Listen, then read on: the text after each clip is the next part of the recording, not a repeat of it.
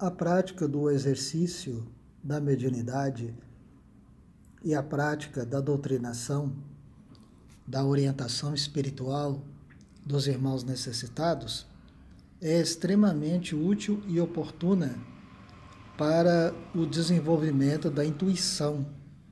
A intuição, que segundo alguns autores é a mediunidade do futuro, é, é conseguida através da prática do bem, através dos estudos, através da, das, da prática da mediunidade, da frequentação da reunião mediúnica, porque os, naturalmente os canais da orientação espiritual vão se dilatando no dia a dia, no exercício do bem e na prática da caridade e da bondade, onde o trabalhador perceberá com mais clareza a presença dos benfeitores espirituais, trazendo ali as suas orientações, os seus conselhos, de forma tão natural que nem mesmo o trabalhador percebe que está sendo intuído.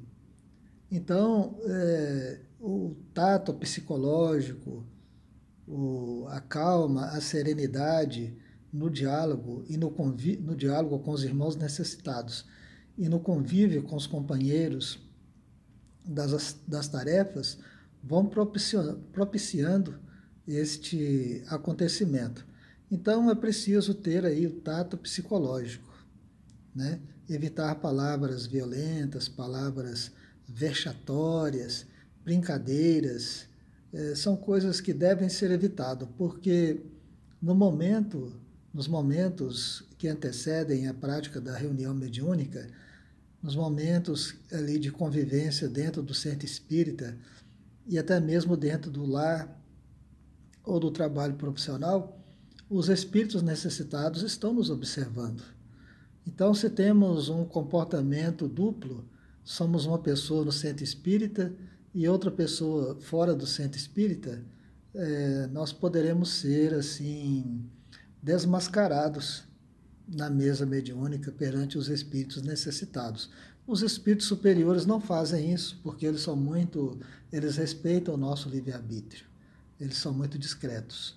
Mas os espíritos inferiores não se preocupam com isso.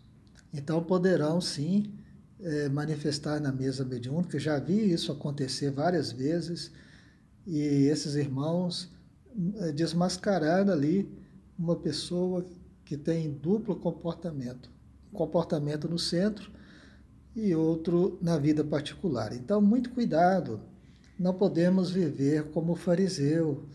Precisamos sim fazer a nossa reforma íntima, educar nossos sentimentos, nossa fala, nossos pensamentos, com vistas à vida no plano maior, que é o plano espiritual.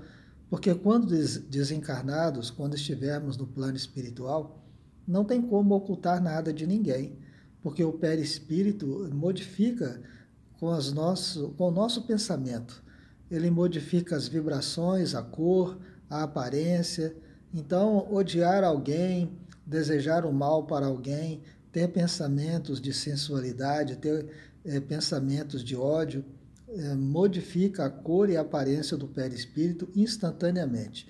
Então a pessoa se sente envergonhada e se sentindo envergonhada, quer se ocultar e vai se ocultar nos abismos, nas furnas, nas cavernas. Então, vamos, não, não precisamos passar por essa vergonha. Podemos hoje mesmo iniciar o nosso trabalho de reforma íntima.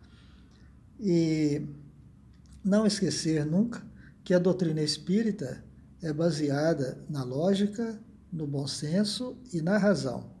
Então, tanto o dirigente quanto doutrinadores e os médios em geral, precisa sim usar o raciocínio, né? O raciocínio, a compaixão, a bondade, mas a lógica e o bom senso acima de tudo. Né? A doutrina espírita é conhecida como a fé raciocinada. Não tem lugar para fanatismo dentro da doutrina espírita. O espírita fanático é, é, um, é um atestado de ignorância. É uma prova que a pessoa não estuda e não conhece a doutrina espírita. O espírita fanático é uma coisa horrorosa. E o pior é que existe. Existe o espírita fanático.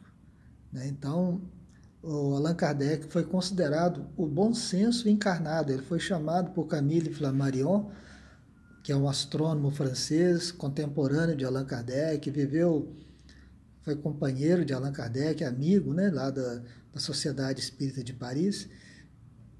No discurso de sepultamento de Allan Kardec, do corpo de Allan Kardec, ele escreveu no discurso: Allan Kardec é o bom senso encarnado. Então não podemos agir diferente.